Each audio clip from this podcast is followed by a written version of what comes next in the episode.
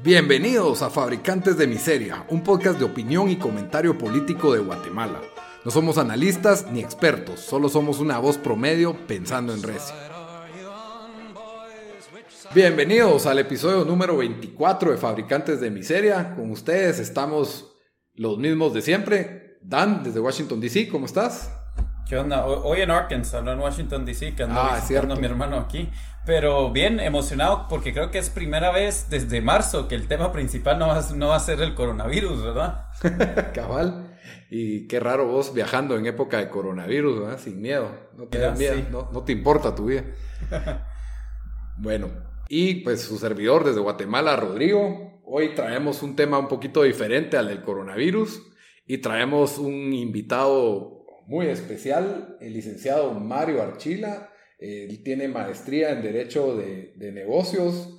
También pues es un experto en Derecho Tributario, es catedrático en varias de las universidades del país. También tiene el podcast Impuestos y Chocolate, un podcast bastante útil para actualizarse con información sobre los criterios tributarios de la, de la SAT y aprender pues siempre un poco más, en, pues, especialmente para los empresarios que, que, tienen mucho cariño para esa institución, ¿verdad? Que, que cómo nos ayuda en estas épocas de crisis. O el código, el código de, de impuestos de, de, la SAT, que vino que debe ser, del código tributario debe ser bastante fácil de entender, ¿verdad? Pues con ustedes, el licenciado Mario Archila, ¿cómo está, licenciado? ¿Qué tal? Un gusto de estar por acá, gracias por la invitación. Bienvenido. Hoy el tema que queremos que, nos hable como que si fueran, digamos que niños de preprimaria, es un tema que ha causado cierta conmoción en, redes sociales y pues apelando a su, a su, yo, yo con usted pues hace más de 10 años recibí derecho tributario, pero vi pues que tenía un alto, obviamente para entender derecho tributario, primero hay que dominar bien el derecho constitucional y pues sabiendo de su conocimiento yo pensé que era una persona ideal para explicarnos así de forma muy básica y fundamental qué es esta crisis y este pleito que tenemos hoy en día con, con la elección de la Corte Suprema de Justicia, porque hay mucha emoción en Twitter de que son, están eligiendo mafias y los otros de que no, que hay, debe haber un debido proceso, que están en la ley. Entonces, queríamos una opinión bastante informada pero que tenga la capacidad de explicarlo a un público laico completamente, ¿verdad? Tal vez a, un público que... Yo, como mi mamá, ¿verdad? bueno, la verdad sería yo porque creo que también en, en Guate también hay bastante desconocimiento em, sobre, sobre cómo, cómo funciona. O sea, yo, yo la verdad no sé ni, ni, ni cómo es que, es, que, que, que escogen eh, pues la Corte Suprema y todo eso. Entonces, eh, sí, tal vez una breve, breve descripción también de cómo, o sea, de cómo todo eso funciona. Pues bien, esto, el, el tema este de quiénes son los buenos y los malos lo vamos a dejar con el aire de la duda. Claro. Porque, como dije hace algunos días en Twitter, para los que ahí andan metidos, esto parece una pelea entre piratas contra bucaneros, ¿verdad? Concuerdo. quiénes son los buenos y quiénes son los malos está bien difícil. La Constitución en el artículo 215 tiene el, digamos, el procedimiento actual y vigente para elegir magistrados. No es el original de la Constitución, no se diseñó así, esto se tiene una reforma a raíz de el autogolpe de Serrano Elías. Se le hicieron reformas a la Constitución y se incluyeron dentro de esas modificaciones a la Corte Suprema. Para los que son más chavitos que hoy no se acuerdan, lo que pasó es que el presidente de la Corte Suprema eh, se elegía por un año, por todo el periodo en la primera reunión de la Corte Suprema se, se elegía entre ellos quién era el presidente y era el presidente de la Corte por todo el periodo en el que iba a estar la Corte. Ahora tiene una presidencia rotativa. Como el primer presidente de la Corte les cayó mal en tiempos de Vinicio, aprovecharon entre las cosas tocar eso también. O sea, había una parte de historia ahí de por qué modificarle la, la forma de elección y poner la, la presidencia de la Corte rotativa y con un procedimiento en el que los propios magistrados tienen que elegir a su presidente, lo cual ya nos ha dado problemas, pero digamos ese es tema para otro, para otro día. Pero de ahí sale que hay que modificar esto. Dentro de esas modificaciones lo que crean son comisiones de postulación que no existían.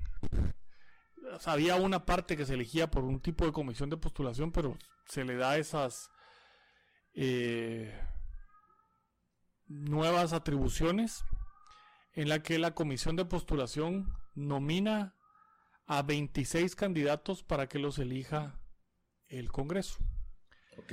En aquel momento, la comisión de postulación se formaba por los rectores de las universidades y las universidades de ese entonces eran Landívar, San Carlos, Marroquín y Mariano Galvez. Poquito después, si no me falla la memoria, surgió la rural y ahí nos quedamos. ahora un montón. Eh, ahora son 13 o 14 universidades. Pero ese, eso era lo que había. Y facultades de derecho. Eh, ah, bueno, y la del Valle, perdón. Pero la del Valle no era muy relevante en esto porque no tiene facultad de derecho. Entonces, los rectores de las universidades, los decanos de las facultades de derecho. Y un número equivalente de representantes electos por el Colegio de Abogados. Esa era la comisión de postulación que se crea en ese momento. Y pues eh, salía el listado de 26 candidatos que llegaba al Congreso. Y, el, y esos 26 candidatos, eh, el Congreso elige a los titulares y automáticamente el resto del listado queda como suplentes de los magistrados de Corte Suprema. Sí, pues son 13. Son 13 y 13. Así es como, como queda la elección. El, pues el tiempo va cambiando y eh, a alguien no le empezaron a gustar las elecciones que había y empiezan a generarse primero nuevas facultades de derecho porque se empiezan a hacer nuevas universidades y básicamente son universidades que surgen con facultad de derecho y facultad de auditoría, contabilidad pública y auditoría, porque tienen injerencia en la elección de magistrados de Corte Suprema de magistrados de Corte de Apelaciones y las de ciencias económicas o contabilidad pública tienen injerencia en la elección de Contralor. Ah, ya. Ok. Entonces, ahí es donde empiezan a surgir nuevas universidades. Y el, el, mapeo que se puede hacer es que esas universidades son satélites de quienes ejercen cierta presión dentro de algunos grupos como tal. ¿Hay algún requisito para que estas universidades, o sea, algunas de estas tienen 10 estudiantes o son... fantasmas, fantasmas universidades. Hay una universidad que no tiene ni siquiera edificio, ¿verdad? Eh, si han ido ahí a un centro comercial en la Roosevelt donde está, ¿puedo decir la marca? Decirla, pues, que nos paguen algún día. donde está EPA. Ah, ya, sí, pues. Hay una oficinita ahí en uno de los locales comerciales donde se supone que está una universidad. Pues. Y la sede de la universidad está en Santa Catarina Pinula, al lado de un bar. Y es un escritorio con un teléfono. Y eso es todo lo que hay. Ahí está la facultad de Derecho. ¿Qué más es? y el, sí, la facultad de Derecho es el decano de esa facultad de Derecho.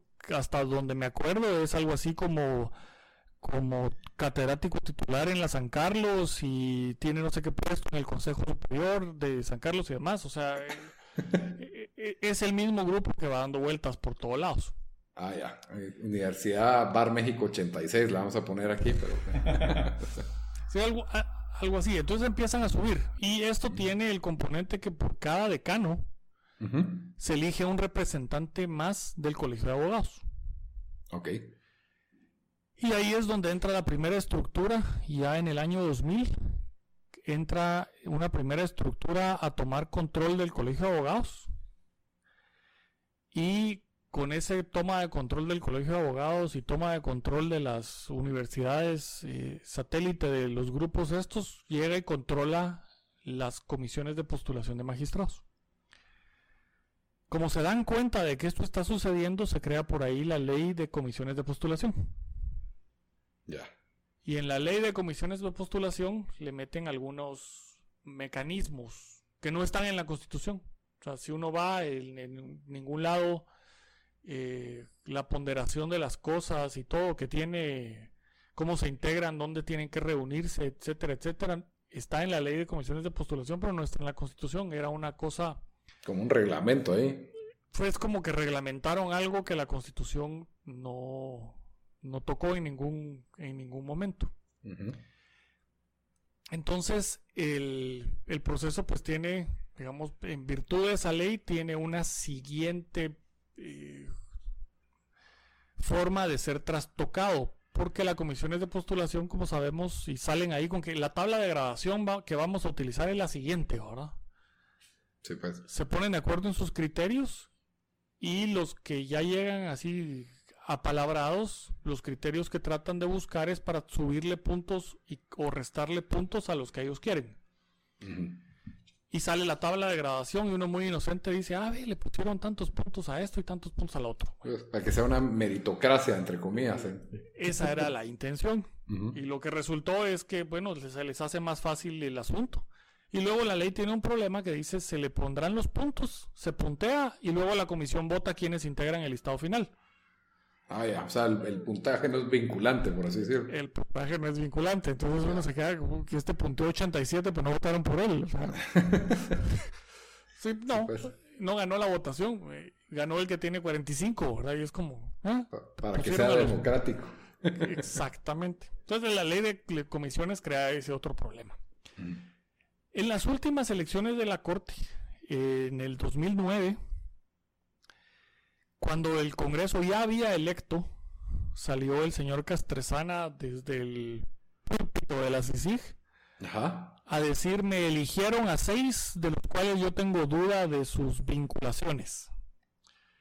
Esos seis eh, eliminaron a tres de los seis y se quedaron dentro de esos seis, en un, porque la CICIG obligó a repetirle, eh, obligó al Congreso a repetir la elección de esos seis con una presentación de PowerPoint. Quitaron a tres, eligieron a tres nuevos que habían sido descartados. Dentro de eso mi papá, calculen. Pues que me sale la historia ah, bien, porque nosotros prendidos de la tele ahí viendo qué pasaba. no lo eligieron, ah, la qué lástima. Y a las dos horas de que el Congreso dijo quiénes eran los 13, sale Casterzana diciendo de esos 13, seis no me parecen. eliminan a tres en una segunda votación de esos seis y se mantienen tres de los primeros seis acusados, que los primeros, esos tres son Minor Franco, Tel Maldana y Luis Pineda. Ya. Y fueron magistrados en el periodo 2009-2014.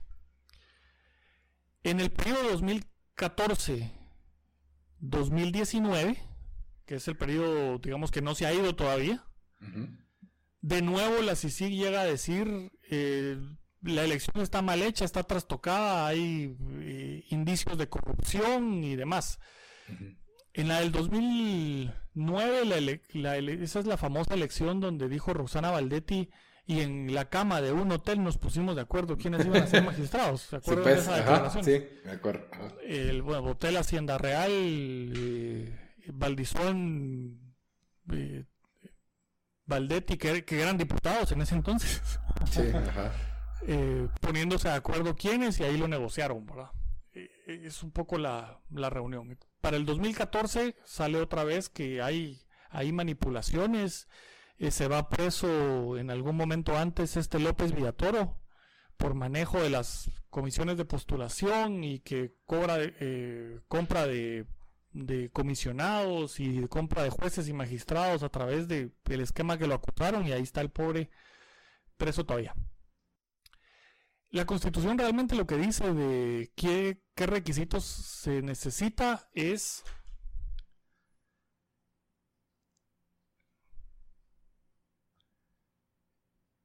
guatemaltecos de origen. La constitución dice de reconocida honorabilidad en el goce de sus derechos ciudadanos, abogados colegiados. El y le agrega a los magistrados de Corte Suprema que tienen que ser mayores de 40 años y haber desempeñado un periodo completo como magistrado de corte de apelaciones o los que tengan la misma calidad, porque digamos el Tribunal de lo Contencioso Administrativo tiene calidad de, corte de apelaciones sin serlo, o haber ejercido la profesión de abogado por más de 10 años. Ya. La ley de la carrera judicial le metió algunos requisitos adicionales al, al tema de cómo puedo ser magistrado de, Corte de Apelaciones y cómo puedo aspirar a ser magistrado de Corte Suprema. Sí, pues. Pero no están en la Constitución esos criterios. Eh, se ha oído por ahí que hay que llevar la carrera judicial hasta la Corte Suprema y demás. La Constitución, si ven, solo dice haber tenido un periodo completo como magistrado de Corte de Apelaciones, que esos son magistrados de carrera, o haber ejercido la profesión de abogado por más de 10 años dentro de las tablas de gradación le daban mayor puntaje a los que venían de carrera judicial que a los abogados de ejercicio libre, por ejemplo. Ese son el tipo de cosas ahí que, que empieza a ser como sospechoso cómo forman la... sí, cómo forman el, el tema de la carrera judicial y demás. No se lleva a cabo la, la elección. Esta elección de magistrados eh, lleva cuatro o cinco amparos hasta el momento, si no me me acuerdo mal. Como la elección en el, en el periodo anterior eh, tuvo ese, ese problema en el 2014, tuvo el problema de que la CICIG llegó a decir que, se estaban eh, viendo cosas raras. Que estaban viciados. Sí, estaba viciado y, y, se, y se suspendieron algunos periodos y que los plazos y que aquí ese Congreso en el 2019 llama a la conformación de las comisiones de postulación. El, digamos, la, ley de comisiones de postulación dice que tiene que hacerse con cierto número de días de anticipación. Eh, no me acuerdo el, número exacto, pero imaginemos que dice 60 días. El Congreso en el 2019, el presidido por Alvarito Junior, ah, convoca con 95 días de anticipación. Y el primer amparo es que convocó con demasiado tiempo de anticipación. le suspenden la, integración para que tenga que ser con 60 días de anticipación o, 80 días de anticipación exactos y que no podía ser el plazo más amplio. Sí, pues. Ese, ese empieza a ser el primer, el primer problema. Y lo que mi percepción al final es que empieza a ser un juego de fuerzas políticas para integrar la magistraturas con gente allegada a ellos que los pueda proteger. Ya. Y ahorita con la que están, hay un impasse, pues, porque no, no se logran poner de acuerdo. No sé, esta corte se debió haber integrado el año pasado, ¿no? El, debió haber habido cambio de corte el 13 de, el, 13 de octubre del 2019.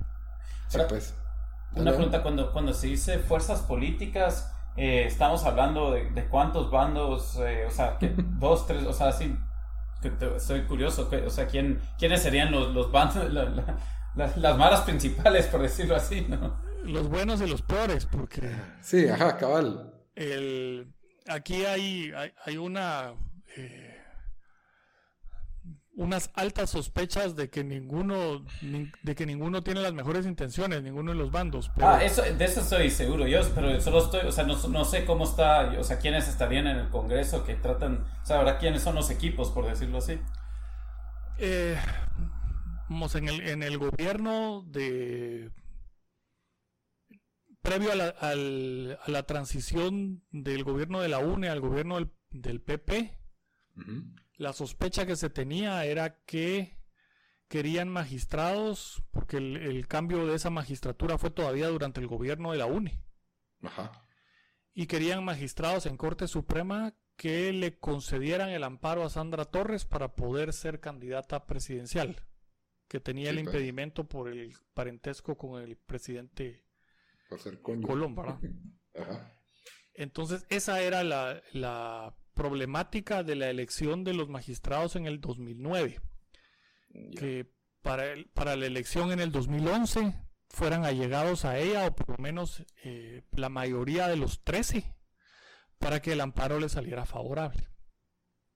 Esos eran los rumores en ese entonces, que era un tipo de, de, buscar allegados de esa manera. De eso un poco es lo que Castresana acusa eh, a los seis eh, magistrados y que eran operadores, que iban a ser operadores de justicia del partido de entonces gobernante.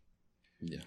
para los que no se recuerdan, Castresana era el de CICIG, ¿verdad? El, ¿cómo se llama? CICIG de ese entonces. Ajá, el Iván Velázquez de ese entonces. el, y él es el que, el que pues hace eso y, y se mantienen ahí las pugnas y cambian a tres de los magistrados y esos tres magistrados entran, si no me falla la memoria, los tres que entraron fueron Rogelio Sarceño, mi papá, y el anterior no sé quién es, no me acuerdo quién es el... ¿Quién era el vocal 11? No sé si era Gabriel Gómez, pero... Eh, no, Gabriel Medrano, perdón. Ellos son los tres que entraron en sustitución de los tres que, que no ganaron la segunda elección. El, pero el, ya luego para la elección 2014, lo que se rumoraba que se estaba buscando es que fueran allegados al PP para que los antejuicios de las posibles acciones que se iban a tomar contra el PP fueran frenadas en la Corte Suprema. Sí, por supuesto, necesitas ahí tus aliados, pues, eso es. Y ese era el rumor que se tenía.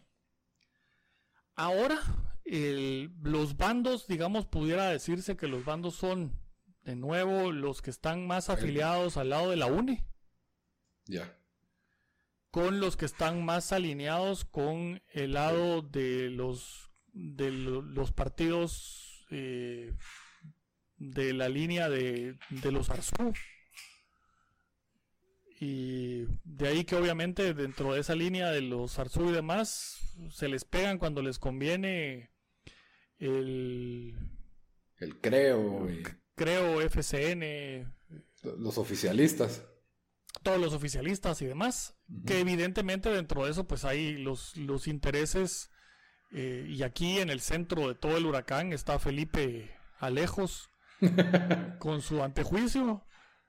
Y el y la otra el otro brazo pues es Gustavo Alejos que, evidentemente pues eh, la operación de buscarle magistrados era evitarse problemas legales ambos, ¿verdad? Esa es, esa es la teoría que se oye de un lado. Sí, en este caso, como ya no hay CICIG, los señalamientos, de lo que entiendo, vienen de la FESI, de, de, los señalamientos a los magistrados que no quieren, o sea, que están diciendo que están viciados para para el Congreso, y creo que ahí es donde está el pleito ahorita, ¿no? como encuentran que Gustavo Alejos en esas sus, visitas al hospital recibió a gente que aspira a ser magistrado de Corte de Apelaciones, magistrado de Corte Suprema, o que se reunió con comisionados de las comisiones de postulación, o que se reunió con diputados, la sospecha es que están transando quiénes van a ser los magistrados por los intereses que Gustavo Alejos y sus allegados pueda tener. Es un poco la misma acusación que tenía López Villatoro, el rey del tenis, en las elecciones del 2000 al 2014, en las que se supone que él era el operador político de las comisiones de postulación para lograr eh, que quedaran dentro de las dentro de los listados los allegados a él y sus amigos, ¿verdad? Y amigo de qué partido político era, pues bueno, el en el 2009 las fuerzas políticas mayoritarias eran la UNE y... El PP y el Gana, creo yo. No, el partido de Valdizón. Ah, sí. Que Valdizón y la UNE. Entonces en esa legislatura Valdizón renuncia a la UNE y forma su propio partido. Es cierto, ajá. Y compite y todo, y el PP pues era la, líder. la, la Sí, líder. Y el, y el PP era el otro partido digamos, de oposición fuerte con Rosana Valdetti de, jefe de bancada. Sí. Y creo que tenía una bancada, o, unionistas que tenía una bancada bisagra por ahí. Esos eran los bandos. el, año, en la elección del, del 2014, pues, pues sigue cambiando un poco un poco el asunto ahí. Sigue siendo la UNE una bancada importante porque siempre ha sido una de las bancadas más grandes en los... Hasta el día de hoy todavía. pues es la bancada más grande. A pesar de todos los que echaron ahí porque... Sí, se separaron, tuvieron un cisma ahorita al entrar otra vez. Sí, ahí que por el liderazgo de que si Orlando Blanco o Sandra Torres y que si hacemos o no hacemos, y se pelearon, pues y han echado y expulsado pues, el comité de, honor del partido, ha expulsado a algunos. Pero ese es uno de los, digamos, ese es uno de los bandos. Y el otro, pues es el, el que en este caso en particular, las acusaciones que yo he oído es que van dirigidas a que es gente que está protegiendo a Felipe Alejos y protegiendo a funcionarios del gobierno pasado. Sí, pues. Los primeros amparos lo que buscaban era que el Congreso anterior no eligiera a los magistrados para evitar que el, digamos el gobierno de Jimmy tuviera la injerencia en, los diputados de poder elegir magistrados a su favor. Eso, eso es la teoría de la conspiración ahí que se manejó. Ah, Frenemos la elección porque este Congreso va a elegir magistrados que van a proteger a este gobierno que nos cae mal. Entonces, mejor tengamos electos por, el siguiente, por la siguiente legislatura, así vamos a tener magistrados que no son allegados a, a este gobierno. Y obviamente algunos apostaron a que, a que la elección no la iba a ganar eh, Yamatei, ¿verdad? Sino que probablemente la iba a ganar Sandra. Doña Sandra, y entonces iban a tener el, la posibilidad de manejar magistrados. Eso es un poco el, la teoría que yo armo, y esa es mía, que lo que estaban buscando con esos amparos, porque, eh, y me pareció ridículo que, digamos, el primer amparo fuera porque convocaron con demasiada anticipación la conformación de las comisiones de postulación. Sí, pues. En el 2014 las comisiones de postulación, porque les plantearon amparos por haber eh, rechazado a postulantes, eh, no entregaba la lista a tiempo porque no lograban terminar las votaciones. Pero, o sea, era como, o sea, este país, ¿por qué va a ser malo darle 10 días, 15 días más a, alguien? Pero bueno. Luego hubo otros amparos y surge este que viene de una denuncia eh, del lado de la, bueno, no viene una denuncia, viene una presentación de Power que se convierte en un amparo en el cual eh, la Corte de Constitucionalidad le da un amparo provisional a la FESI y le manda a ordenar al Congreso que con el listado que recibió de la FESI. Eh, de la FESI excluya a esos candidatos y que sin y que tome en consideración toda la información que está en una investigación de la FESI que no está terminada y que la votación la tiene que hacer de cierta forma. Y le da órdenes la Corte de Constitucionalidad al Congreso de la República de cómo tiene que hacer la votación de elección de los magistrados. Entonces ahí viene la controversia, que se está extralimitando la, la Corte de Constitucionalidad, ¿no? Pues si a mí me lo preguntan, el Congreso va a poner sus procedimientos de votación como se le pegue la gana. Principalmente porque de, o sea, si bien dice la Constitución que los tres poderes son iguales, el poder soberano deriva del pueblo y los representantes directos del pueblo son los señores diputados. A mí no me representa ninguno de esos señores, pero... en, teoría eso es. Si seguimos ahí a, Rousseau, Montesquieu y Locke, pues estos desventurados se supone que me representan, pero bueno. Ahí están. Entonces, ellos tienen una, ley orgánica propia que establece los mecanismos y los procedimientos para efectos de una votación en el Pleno. Ya. la elección, lo que dice eh, lo que dice la Constitución, o sea, no, no es más que voto de por lo menos las dos terceras partes de los miembros de la comisión para estar, para estar ahí una vez que están en el listado, entonces vota el Congreso de la de la República y los elige, ¿verdad? Eso es todo lo que lo que se establece. No hay no hay más forma el, de cómo elegirlos. Y el problema entonces viene que la Corte de Constitucionalidad le da un manual de cómo hacer el procedimiento. El, cabalmente hoy, viendo una entrevista que le hacían a un, a un abogado Quesada, él se hizo ahí los cálculos porque es abogado en un centro de investigaciones económicas, entonces tiene gente que con los números es así media ducha. Hay que elegir alrededor de 200 y pico magistrados de Corte de Apelaciones y 13 magistrados de Corte Suprema. Eso quiere decir que los listados tienen el doble. Eh, Fácil. Y la Corte dentro de lo que les ordena es que a viva voz ese requisito de honorabilidad lo explique cada uno de los diputados cuando emita el voto. Ah, la gran. y lo haga a viva voz. Ok. Entonces, se tiene que uno disparar 160 discursos por cada candidato de por qué son, tienen requisito de reconocida honorabilidad. Y por qué lo descarta o por qué lo, le, está votando a favor.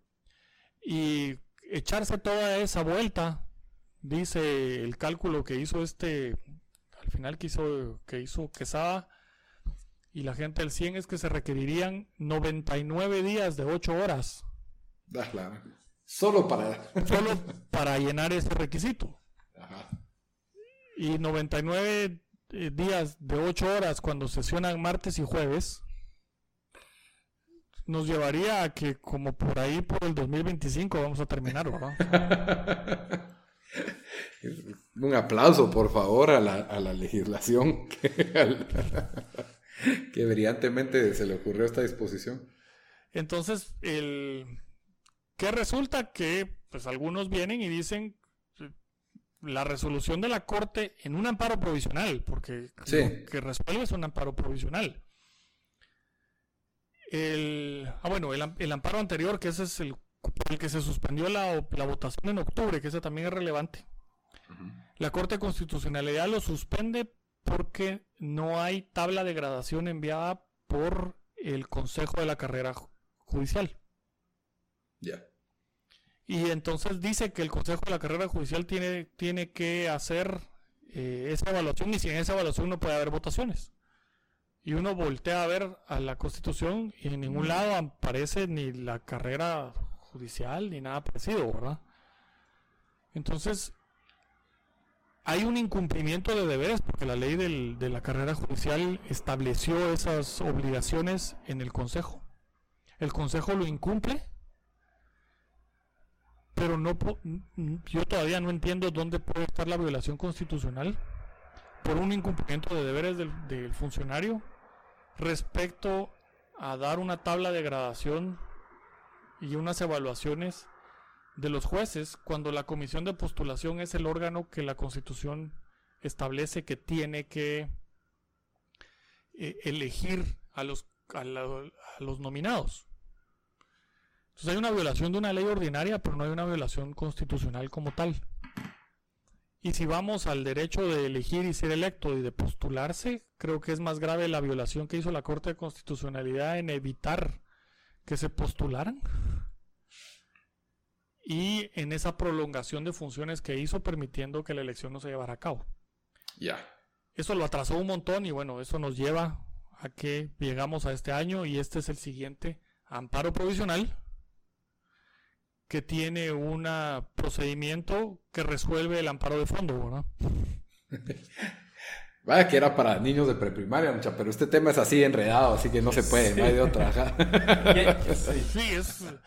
¿Qué sucede? Pues que viene alguien y le plantea una denuncia a la, la Corte de Constitucionalidad. Ajá.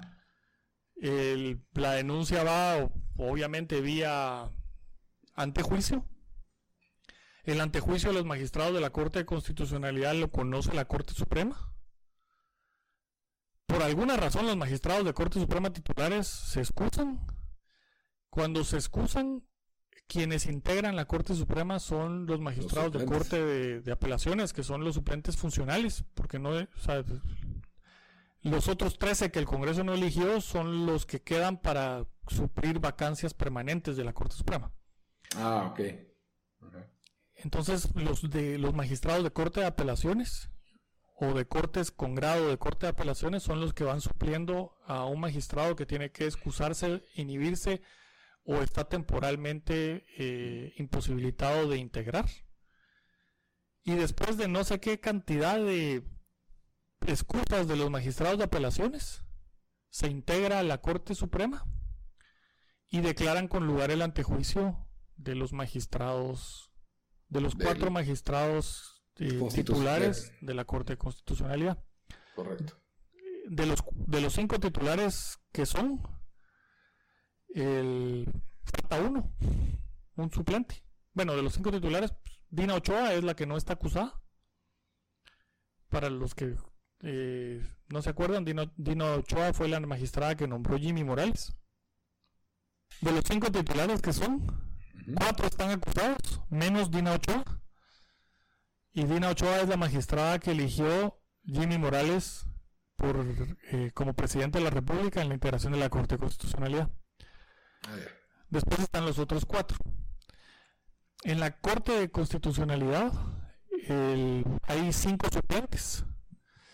Pero de esos cinco suplentes nos falta uno, porque el Congreso no ha electo al suplente de la magistrada que ya no es magistrada, ¿verdad? Que ahora es fiscal general.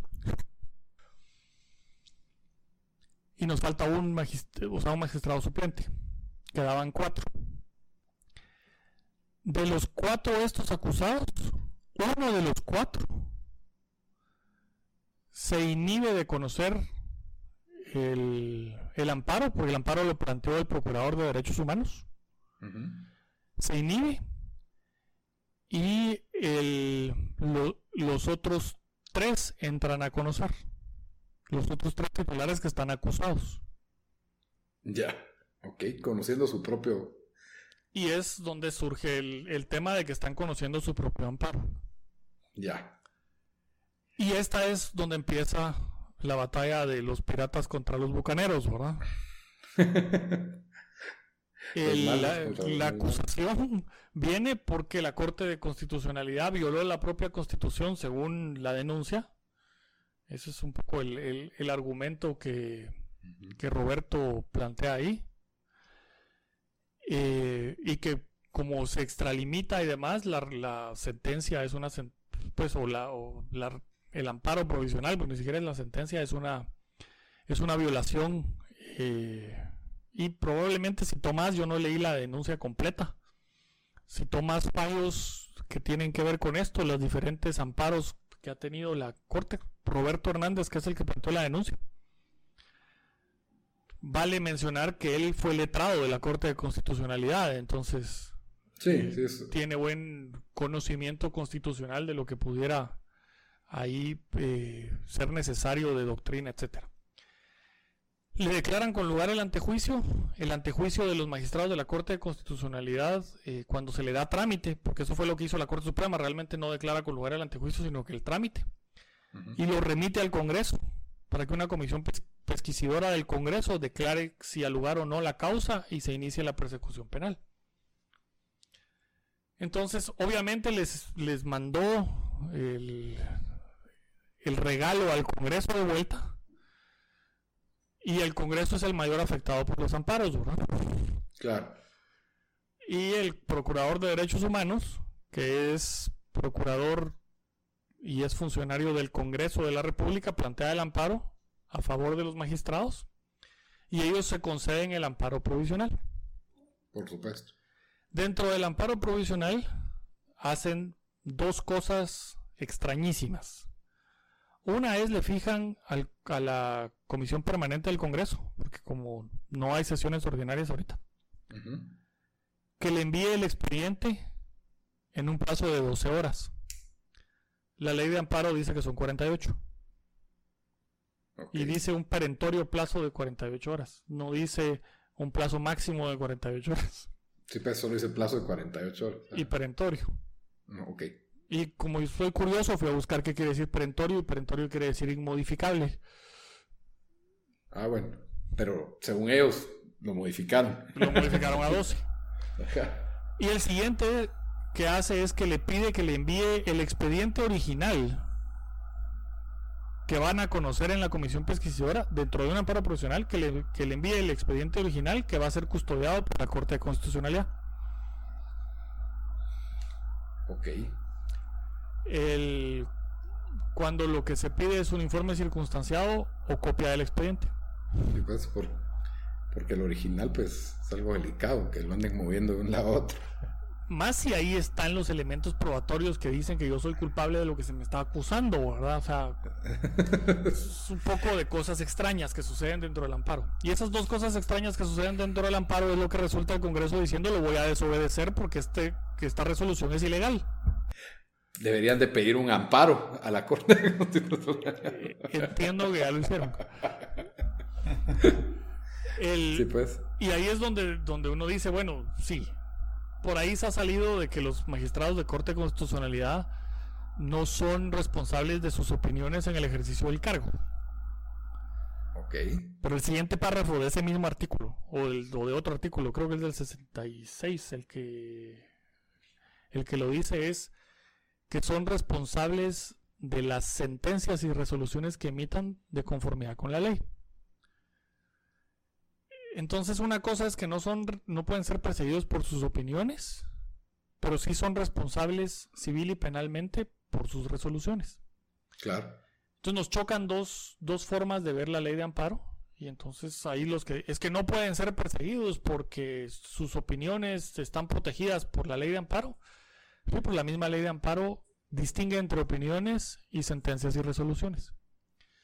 Y hay delitos como prevaricato, violación de la Constitución y, que abuso de autoridad, abuso de poder. O sea, pudiéramos tener un montón de delitos que comete cualquier juez. O sea, no solo el constitucional, sino puede cometer cualquier juez al momento de emitir una sentencia, ¿no?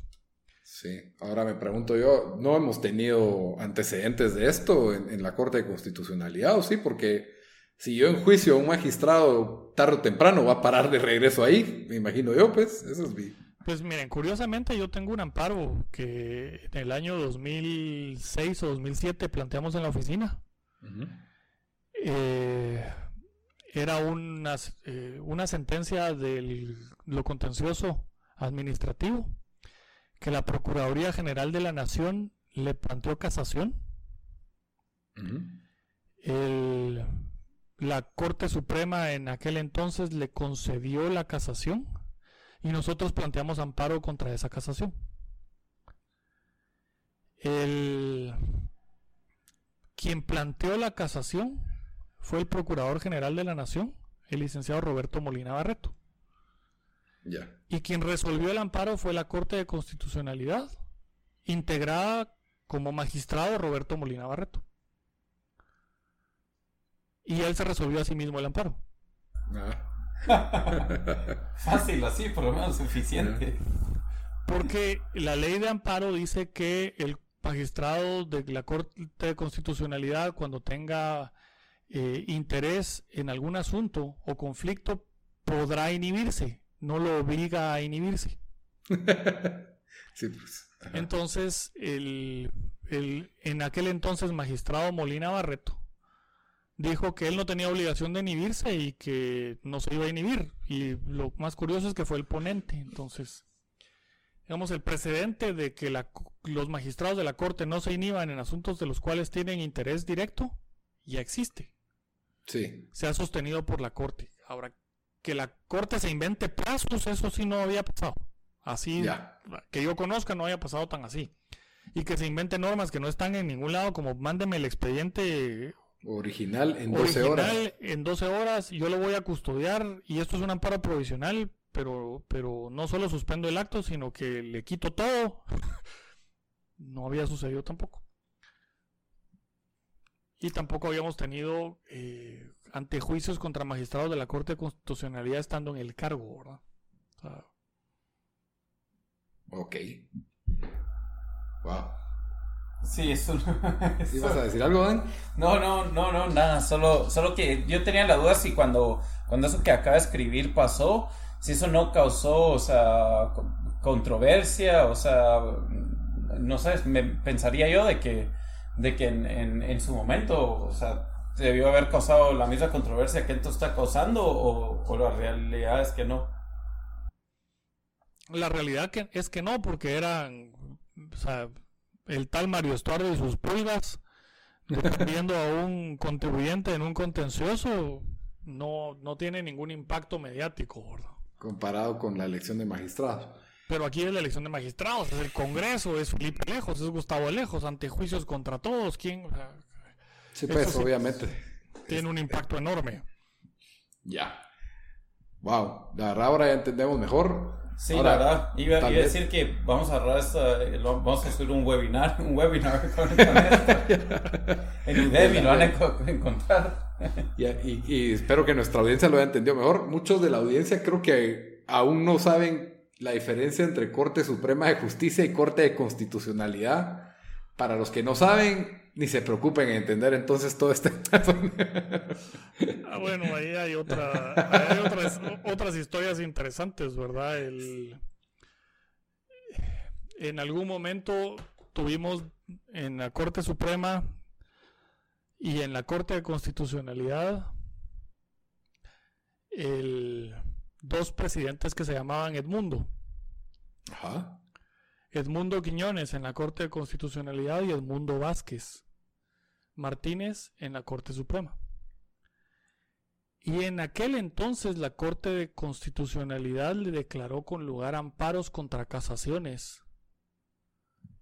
Eh, y la Corte Suprema le mandó a decir que ellos no podían venir a, revertirle un fallo de casación, porque la Corte Suprema de Justicia era la Corte Suprema de Justicia y la Corte de Constitucionalidad tenía su ámbito de competencia únicamente en materia constitucional.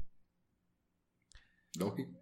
y eso se, le denominó en aquel entonces eh, la lucha de dos mundos o la guerra de dos ah. mundos, porque les decían mundo a ambos. Eran muy buenos amigos entre los, los señores eh, juristas de grandísimo nivel. O sea, era cuando nuestras cortes verdaderamente estaban integradas por juristas. Eh, y uno, uno veía señores de la talla de, Edmundo Vázquez, que pues, los que estudiamos derecho, por ahí tenemos que tener guardado algún libro de él. Y de Edmundo Quiñones, con un constitucionalista excepcional, eh, el papá de, de, la, de la doctora Quiñones, tributarista también, que en paz descanse. Y qué iba decir del alcalde. no, de Almita Quiñones. Eh, que tributarista también. Entonces, eh, el bufete Quiñones, familia y constitucional, eh, histórico en, esos, en esos temas, pero eran magistrados de ese, de ese calibre, ¿verdad? Mario Aguirre Godoy, Epaminondas González, Jorge Mario García La Guardia, o sea, era gente que generaba doctrina eh, y esos eran los juristas que las comisiones de postulación llamaban por teléfono y le decían, por favor, decime que sí me vas a aceptar que te ponga en la lista. sí, pues. Eh, porque ese era el trabajo que se entendía de la comisión de postulación, era buscar entre los 8.000, 9.000 profesionales que había quienes pudieran ser los mejor calificados para estar en el puesto y tratarlos de convencer de que aceptaran. Sí, pues, porque sí, obviamente no es un puesto cómodo. Y, o sea, alguien, Jorge Mario García La Guardia integra la primera Corte de Constitucionalidad del país, junto con Epaminondas González, Epaminondas en un bufete muy, muy renombrado y muy lucrativo, y Jorge Mario García La Guardia viviendo en México, siendo profesor de la UNAM, eh, e investigador adjunto y demás, o sea, no tenía por qué regresar a Guatemala eh, en el 85 a integrar la Corte de Constitucionalidad. Pero eh, se les llamó y aceptaron, igual que don Arturo Gerbruger aceptó la presidencia del Tribunal Supremo. Eh, y así, o sea, ese es el, eso es lo que ha cambiado con nuestras comisiones de, de postulación, de ser, busquemos a quien tiene una trayectoria intachable y esa reconocida honorabilidad, lo que se interpretaba siempre era que cuando todos nos sentamos en una misma mesa, sin necesidad de preguntarnos quién es esa persona, solo con ver el nombre podíamos saber que era intachable. O sea, reconocida honorabilidad no requiere ponderación. Ya. No requiere que presente, ah, yo soy miembro del Club Rotario y aquí está mi diploma. no, es reconocida honorabilidad, es que todos en el país podemos decir que esa es una persona honorable y que es intachable en su conducta. Ya. Y ahora que les digan que tienen a viva voz que establecer, porque ¿por qué creen que es o no es honorable? O sea... Está desformada la, la institución. Sí, o sea, yo, como les digo, no sé quién es el bueno, quién es el malo, pero pero la verdad es que no me parece que ninguno de los dos bandos está actuando dentro del canon de lo jurídico ni dentro del canon de lo ético. Sí, pues entonces tenemos dos bandos que no se ponen de acuerdo, ese es el problema.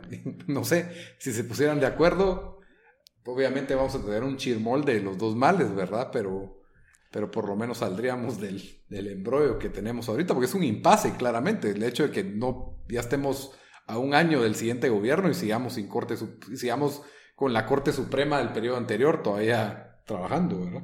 Y el año entrante toca cambio de Corte de Constitucionalidad, así que... A repetirlo. ¿Cómo, pasa vamos a ver los autoamparos? Porque todo va a parar en autoamparos de los mismos que están ahí sentados hoy, pues, para no querer seguir. O sea, es, es, muy peligroso el precedente también de ese lado. Totalmente. Probablemente lo que debería ocurrir después de esto es una serie de reformas que van a dejar todo peor o, esperamos que mejor, ¿verdad? Pero... Bueno, es que el problema con las reformas a nivel constitucional que se requieren en el país es que es como, Es cierto.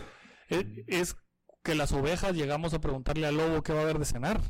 Totalmente, sí, porque es, ya se necesitan unas mayorías calificadas y hasta asamblea, pues son leyes constitucionales, estas de ley de amparo.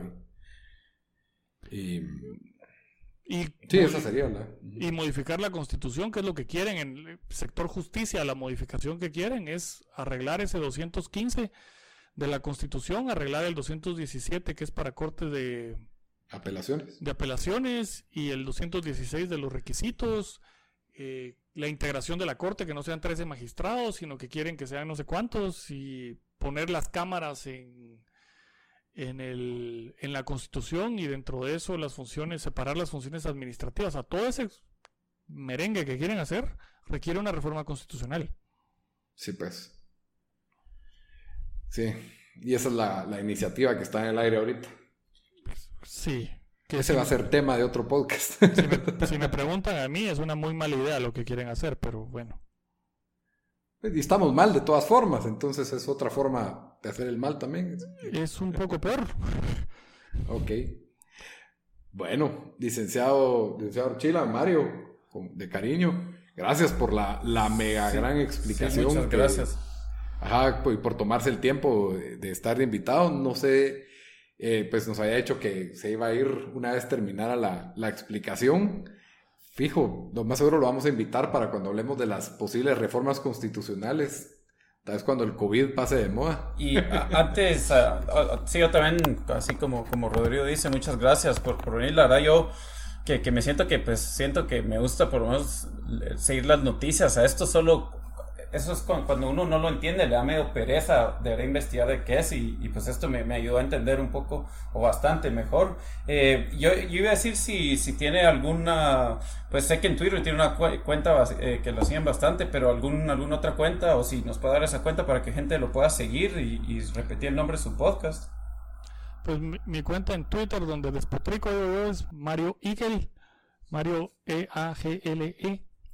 El, mi blog Impuestos y Chocolate. Y como Impuestos y Chocolate me encuentran en Facebook y, y, en mi podcast que también se llama Impuestos y Chocolate. ¿Dónde escuchamos su podcast, licenciado? Apple Podcast, Spotify, Anchor.fm y si se meten a Anchor.fm van a encontrar el RSS que se coloca, entiendo yo que en cualquier otra plataforma y también suena ahí. ok. Muchas gracias, Mario. Muy amable por haber. Sí, muchas gracias. Un gustazo y gracias por la explicación. Estoy seguro que lo van a apreciar y por lo menos variamos el tema del coronavirus. Pero bueno, que tenga feliz noche, licenciado.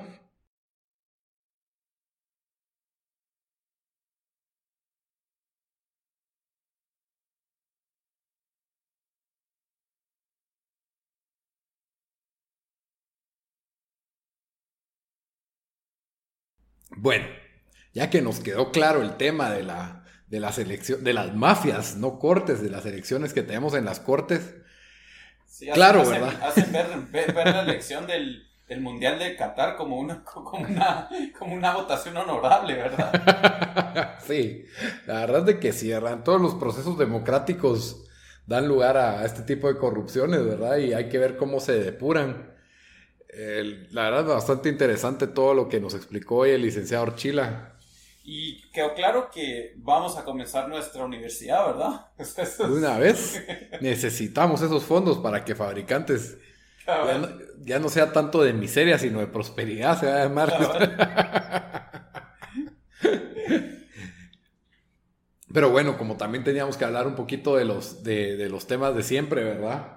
Queríamos hablar de la súper excelente gestión del gobierno con, el tema del COVID. Estamos ya más o menos a un nivel de, mil casos diarios, ¿verdad? Lo cual ya da un poco de, de miedo. Eh, estamos teniendo una tasa muy baja de recuperación. ¿Miedo o saber si ya estamos así hace, hace dos meses y no sabíamos por, lo mal que, estaban las pruebas? Y el conteo. Sí, sí. Sí, el conteo ya vamos por 20 mil, eh, de los cuales 15 mil están activos y ya estamos llegando a 843 muertos. Pero el problema es el conteo en sí. Por ahí quería empezar. El día de ayer hubo una conferencia de, prensa donde la nueva ministra y... de empresas? ¿Perdón? No, no, no. De empresas. dijiste como empresas. Ojalá. No. Eh, en que el doctor Asturias, ¿verdad? El presidente de la comisión del coronavirus, ¿verdad? Y la ministra, la nueva ministra de salud, eh, estuvieron aclarando dudas de la prensa donde se les cuestionó de la ejecución del presupuesto, eh, la cantidad de camas disponibles, la cooperación de los hospitales privados. Hubieron algunas respuestas más claras que otras, unas todavía tenían bastante ambigüedad, pero la que principalmente me, dejó en conmoción fue un legado de la administración anterior del Ministerio de Salud, del, Hugo Monroy, de este señor Hugo Monroy, que ex ministro de Salud, Aparentemente teníamos la práctica que a las 3 de la tarde terminaban el corte de pruebas, o sea, paraban de contar, y lo que escuchábamos en la noche de cuántos subieron hoy era lo que habían encontrado desde 7 de la mañana a 5 de la mañana a 3 de la tarde, ¿ya? Entonces, después de las 3 ya no se, o sea, todo lo que habían, todas las pruebas que habían dado ya no se estaban contabilizando. Ay, perdón, se me cayó aquí. Pero bueno, al punto es al punto que llegamos a tener un desfasaje de 7000 pruebas que no están computadas. ¿Ya? Ah, la Solo 7000 dicen ellos, pues. Esa es la cosa. ¿Cuántas serán de verdad? O sea, de que si bien, si bien nosotros dijimos hace, hace tres semanas que cuando lo echaron, de que, bueno, lo más solo le está cayendo culpa, pero la verdad no sabemos qué tan mal está haciendo su trabajo, que lo más solo no lo está haciendo muy bien por lo visto, solo con oír esto, no, no, no, iba bien la cosa. Entonces, no iba nada bien. El problema ahora es que cada día están tratando de ponerse al día porque tienen un, un retraso y un este, este abismo de 7000 pruebas que no están computadas. Esto quiere decir que son personas que se hicieron su prueba y probablemente ya se murieron o se recuperaron y nunca supieron o se confirmaron si tuvieron o no tuvieron. Ese es el, gran problema. siguieron infectando a gente. Y probablemente, si no tenían síntomas, dijeron, ah, ya estoy bien, y no, y siguieron infectando a gente, ¿verdad? Porque nadie se cuida de la misma forma hasta que te dicen sos positivo. Ok. En ese momento tomas precauciones que probablemente no tomas en el momento en que, en que pues, todavía no está confirmado, ¿verdad? Mucha gente decía al principio de la pandemia es que tenemos que actuar como que si todos estamos contagiados. Y es falso, pues nadie está actuando así, más que tal vez los contagiados tengan más cuidado que otros. Por ahí oímos leyendas urbanas de gente que, ay, sí, mi mamá tiene una amiga que está contagiada, pero igual fue al súper porque, porque nadie más podía. O, pues, ese tipo de historias, ¿verdad? Que están dentro del rango de, ser humano y no falta quien vaya a ser más unos más irresponsables que otros. Pero si ni siquiera tienen confirmación de estar contagiados, pues obviamente esto ayuda al brote, pues obviamente al desorden y a la falta de cálculos. pues, ¿cómo lo que a mí me, sorprende, lo que a mí me sorprende es cómo esto salió hasta ahorita. O sea, cómo en tres meses no. primero, cómo se aprobó, ¿verdad? Y dos, cómo es, cómo es que nadie dijo nada de esto. Eh, no sé si, si los medios nunca preguntaron sobre esto, si fue un dato que nunca se dio el gobierno. O sea, si, si así de mal están haciendo las cosas con esto, pues no quiero ni pensar con lo demás. Esa es la cosa. Y, eh, ajá, como ese punto, ¿verdad? Que, ¿cómo no nos dimos cuenta? Pues uno pensaría que algo tan básico como llevar la cuenta, o sea, como llevar el marcador, como llevar el marcador, no era una tarea muy difícil. Y por eso es de que no teníamos el marcador en vivo, como tienen otros países, que tienen sistemas en que cualquier hospital privado inmediatamente está emitiendo un informe en vivo. Eso es lo que necesitamos. Y eso es lo que ahora va a suceder. Una vez nos pongamos al día con estas 7000 pruebas que quedaron en el aire, ¿verdad?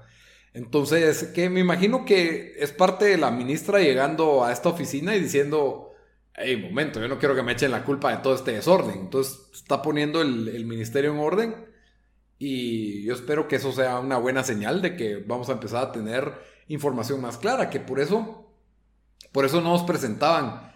Hoy se hicieron tantas pruebas y tuvimos tantos, sino que, o sea, eran, los datos se iban desordenando, ¿verdad? Si hay una buena noticia ahí, es yo creo de que, pues, ya sabemos que el número de infectados va a ser mayor, pero tal vez va a ser hasta aún mayor porque están contando mal, o sea, encima de, encima de que no hay suficientes pruebas, de que hay gente asintomática, están contando mal.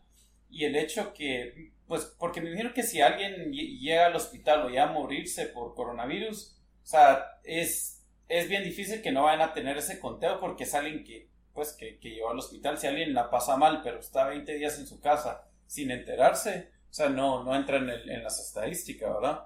Entonces, por, por ese lado, pues por lo menos como, como ya va la tendencia que hemos visto en varios países, eh, no es tan letal como, se, como, como parecía en un principio.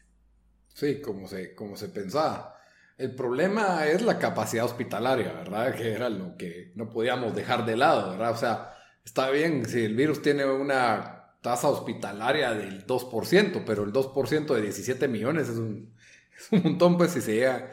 O, esa es la cosa, tenemos muy poca o nula capacidad hospitalaria y ya eh, tenemos los hospitales privados colapsando y los, y los públicos, no digamos, ¿verdad? Que ya estaban colapsados desde antes y que con los temporales pues se supone que íbamos a tener una capacidad hospitalaria decente para contener la pandemia y aparentemente pues como no se cumplieron lo que habían dicho al principio de la capacidad de camas, de intensivos que íbamos a tener, pues todavía da más miedo, pues, porque el, miedo que tenemos ahorita, el guatemalteco promedio tiene es, no voy a encontrar, no tengo a dónde ir. O sea, si me da, no tengo a dónde ir.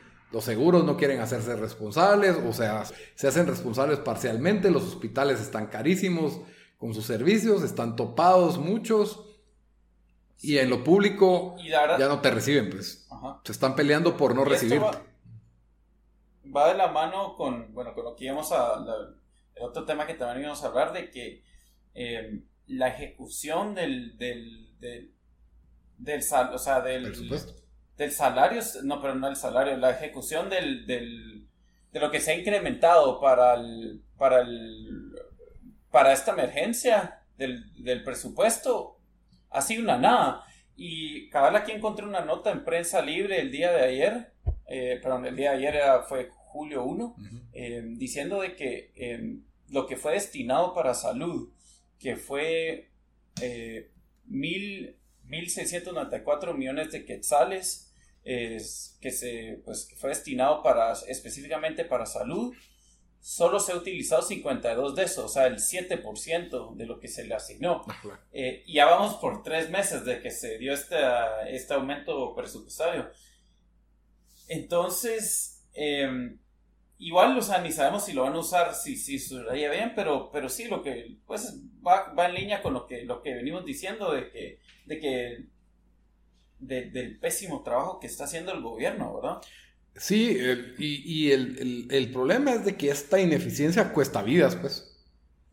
Sí. Esta ineficiencia cuesta contagios, o sea, cuando no tienes buen, buena ejecución del presupuesto, faltan insumos, falta equipo, faltan salarios, Entonces, no tenés eh, personal de salud correctamente motivado, no tiene, no tiene equipo para protegerse, lo cual causa más contagios. El contagio de, un, de personal de salud causa que los otros estén, o sea, más saturados.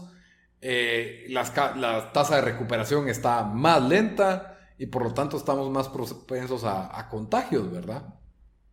Entonces... Sí, sí y cabal... no, no, esta ineficiencia no es solo como que hey, esto le, en una empresa normal, hey, ya nos está costando dinero este tipo de ineficiencias, ¿verdad? Eh, aquí está costando vidas directamente. Pues.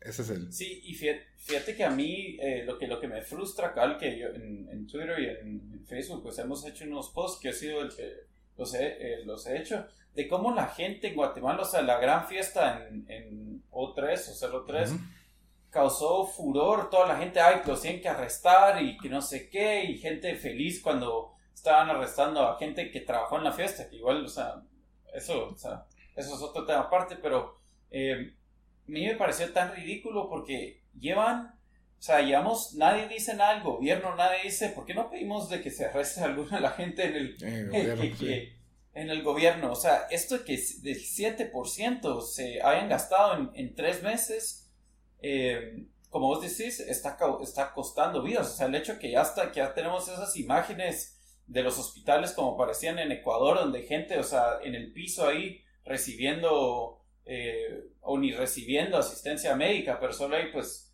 con, con, su máscara ahí tirados en el suelo. Es, es ridículo y peor cuando eh, pues se había prometido ahí vamos a tener el hospital con, con más camas de Centroamérica y que no sé qué.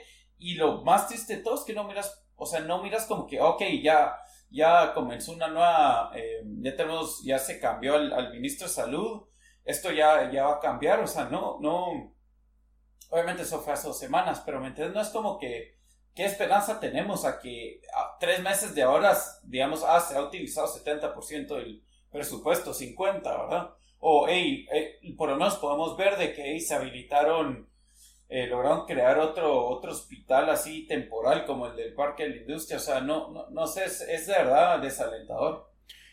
Totalmente. Y hablando de noticias desalentadoras, también hoy salió que no va a alcanzar el presupuesto para el bono familia, que, que había eh, pues prometido tres meses de mil quetzales cada mes. Entonces, ya a partir, eh, pues hoy dijeron que probablemente solo van a ser dos y el tercero tal vez solo 600 quetzales o tal vez no, porque tuvieron que ampliar la red a más personas. Y van a tener que pedir otro incremento al presupuesto, ¿verdad? Sí. Y, la cosa que, bueno, también no, obviamente esto no solo tiene que venir de, la gente, eh, pero a mí la verdad me, ha decepcionado mucho los, los, los medios en Guatemala en, no... Mira, obviamente uno puede decir de que eh, a veces, bueno, tal vez, tal vez no se quiere perder objetividad o, o, o, se sabe que, este, que, que lo del coronavirus es, es, eh, pues es un problema global que es bien difícil de afrontar, obviamente eso es claro, o sea, cuántos países no no, o sea, no, no creo que hay muy pocos países que alguien dice, ah, esto lo hicieron, o sea, lo afrontaron re bien. Em, pero el hecho de que no se le ha tratado de mantener al gobierno, no, no, se le, no hay rendición de cuentas. O sea, yo, yo quisiera ver de que, pues, de que traten de, de, pedirle, o sea, una conferencia de prensa donde se le haga preguntas al presidente, donde pongan más presión, porque yo entiendo de que en un principio era como que, o sea, hey, sí, quédate en casa, que todos estamos poniendo en nuestra parte, pero el gobierno no está poniendo nada de su parte y, y si es un eh, es un completo o sea que los medios están o sea sí defraudando o sea sí es decepcionando completamente verdad porque porque no sí yo siento que solo no no hay o sea el hecho que el esto el presupuesto debería ser noticia todos los días verdad y solo no lo es no sé. Sí bueno, lo que sí hay que ser justos, hay una parte que el gobierno está haciendo bien y es pagarse su propio salario y próximamente su bono 14. Eso, eso lo hacen súper eficientes. Ahí sí. Cuando no están ni trabajando tiempo ni, medio tiempo. Exacto. ¿No? Y, ajá, y encima de pues no están cumpliendo con horarios completos, ¿verdad? Sí. Eh, la verdad es de que es bastante, bastante triste esa situación. ¿Qué tenemos que hacer? Sí, la prensa debería estar enfocándose en lugar de historias de la fiesta, enfocándose en presionar al punto en que sea humillante para el Estado y, o sea, más de lo que ya es, el no tener esa ejecución ágil del presupuesto. ¿Ya? Y todo el Congreso debería hacer la misma presión. Obviamente el Congreso está dividida su atención ahora con lo de la Corte Suprema de Justicia que, que hablamos hoy, ¿verdad? Pero sí debería de existir una presión y en redes sociales de, esta, de esta ineficiencia. Ahora yo creo que el callo del, del, guatemalteco, que ya tiene la costumbre de ver esa ineficiencia que cuesta vidas en el día a día, hoy en plena pandemia cuesta el doble, pues ese es el problema. O sea, estamos en, en, una crisis mundial, no digamos una nacional, y, y sí, o sea... No, y más que todo cuando el gobierno le está pidiendo un sacrificio enorme al pueblo, o sea, cuánta gente no está recibiendo salario, cuánta empresa no va a quebrar, cuántas empresas están eh, solo sobreviviendo y encima de eso cuántas, o sea, eso significa cuántas familias están solo sobreviviendo o, casi ya ni eso, ¿verdad? Y, también otra nota interesante que, que, no tuvo tanta aceptación en nuestro post en redes sociales, ¿verdad? Pero, o sea, los empresarios, muchos tuvieron que recurrir a la suspensión de los trabajadores.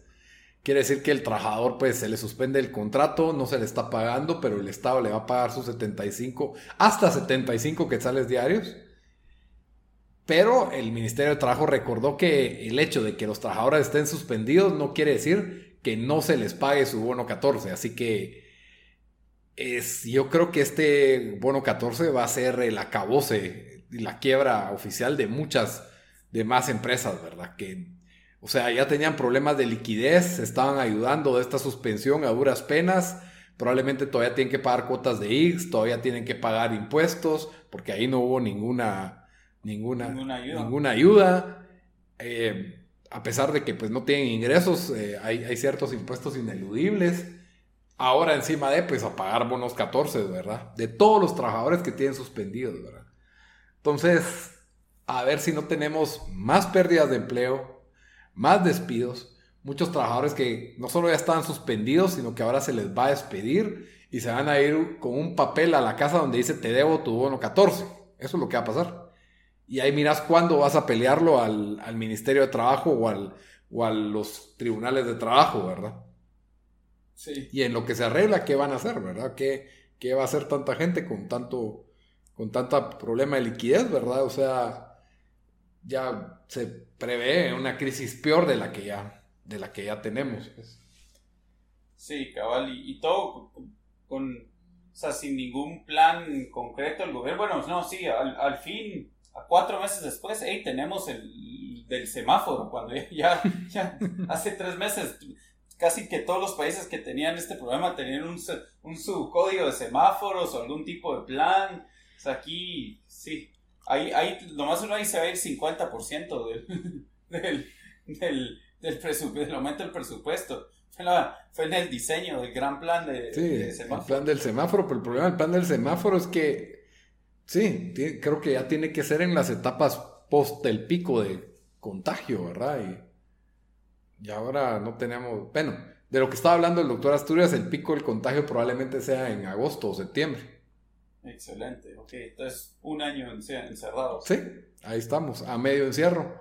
Eh, la verdad es de que sí, eh, creo que el gobierno necesita nuevas estrategias, necesitamos ver y hacer, no solo ver, sino que hacer lo que hicieron países que ya, ya han superado estos picos de contagio y cómo, cómo lo hicieron y especialmente ahorita que sí contamos con un presupuesto pues donde no hay excusas para hacerlo, ¿verdad? Sí, pero bueno, eso fue el episodio de hoy. Nos quedó un poco largo porque hablamos pues de las, de, las conjeturas y dramas que tiene la elección de la Corte Suprema de Justicia y también pues lo último del, coronavirus en Guatemala. Pero como siempre, antes de terminar el episodio, les damos una recomendación de la semana. Dan, ¿qué vas a, a recomendarnos esta semana? Bueno, yo traigo una recomendación de una miniserie que salió el año pasado en HBO es, es em, se llama Our Boys y eh, se trata de un, pues, de un tema, de, eventos que verdad pasaron en el 2014 en Israel. Eh, la película está hecha en, pues es en hebreo, la película, la serie es en hebreo y en árabe. Eh, entonces me, me, gustó también bastante que dieron pues la perspectiva de, de una familia árabe viviendo en Israel y, y pues también de, de, familias israelitas, ¿verdad?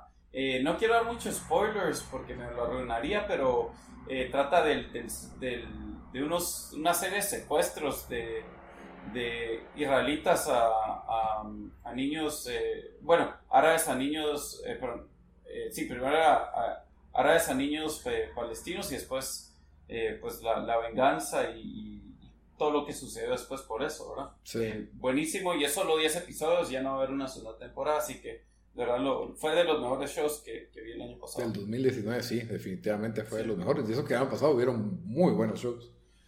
Cabal. Muy bien. Y yo que, ah, sí, les iba a recomendar, así como se han puesto a pensar, ¿qué será que el gobierno no ejecuta el presupuesto? ¿Qué será que hay tanta ineficiencia y con las pruebas? Hay una serie que acaba de salir en Netflix que nos va a traer un poco de nostalgia yo no la he visto, pero la estoy recomendando para que todos la miremos, que se llama Misterios sin resolver, que parece un título para lo que hace el, gobierno con su gestión. Entonces, sí, es, esta pues era una serie que se dio en los años 90, en el cual contaban casos donde habían sospechas de ocurrencias sobrenaturales o simplemente misterios, literalmente, que nunca se habían logrado resolver, ¿verdad? Y, y siempre eran pues cuando yo era niño los miraba, me daban miedo y eran bastante intrigantes e interesantes. Y pues ahora hay un remake en Netflix, totalmente año 2020, pues 2019 probablemente sean los casos, ¿verdad? Y esperamos que esté, que esté muy bueno. Tiene, si no estoy mal, seis episodios de una hora cada uno, así que ahí ya tienen para entretenerse el fin de semana. Bueno, con esto llegamos ya al final del episodio número 24. Como siempre, les recuerdo que estamos en, en todas, ¿verdad? Estamos en redes sociales para que nos comenten qué pensaron del episodio, de qué tema les gustaría que habláramos. Estamos en Facebook y estamos en Instagram como Fabricantes de Miseria y en Twitter como FabriPod. Eh, solo FabriPod. y también pues les recuerdo que estamos en todas las principales plataformas de audio en todas nos encuentran como fabricantes de miseria. Estamos en iTunes, Spotify, SoundCloud y hasta tenemos canal en YouTube. En todas denos like, en todas denos follow. En todas, por favor, si hay para dar reviews, denos buen review. Se los agradecemos mucho. Hasta la próxima. Ah, bueno, órale.